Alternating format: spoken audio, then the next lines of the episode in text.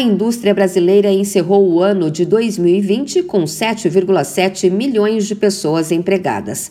A maioria, 97,4% desses trabalhadores, estava nas indústrias de transformação.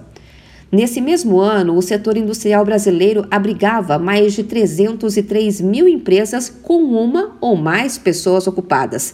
Essas empresas foram responsáveis pelo pagamento de cerca de 308 bilhões de reais em salários, retiradas e outras remunerações. Os dados fazem parte da Pesquisa Industrial Anual Empresa 2020, a PIA Empresas, divulgada nesta quinta-feira pelo IBGE, o Instituto Brasileiro de Geografia e Estatística.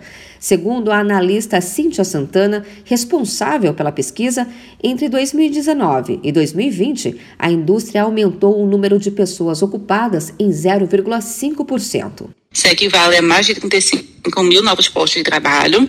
Então, a indústria alimentícia foi a que mais aumentou o número de pessoal ocupado, seguido aí da fabricação de produtos não metálicos e da de borracha e de material plástico e em contrapartida, a indústria de produtos de petróleo, de biocombustíveis, a indústria de vestuário e a indústria de couro e calçado foram as que mais demitiram entre 2019 e 2020. Nesta quinta-feira, o IBGE também divulgou os resultados da Pesquisa Industrial Produto 2020, que fornece informações sobre a produção e a venda de produtos e serviços fabricados pela indústria brasileira.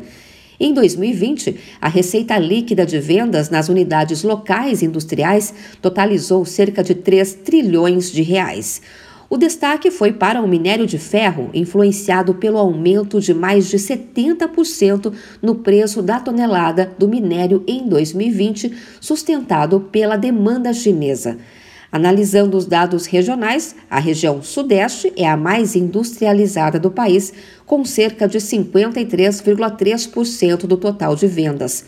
Óleos brutos de petróleo, minério de ferro e óleo diesel totalizaram 12,2% da receita de vendas da região. De São Paulo, Luciana Yuri.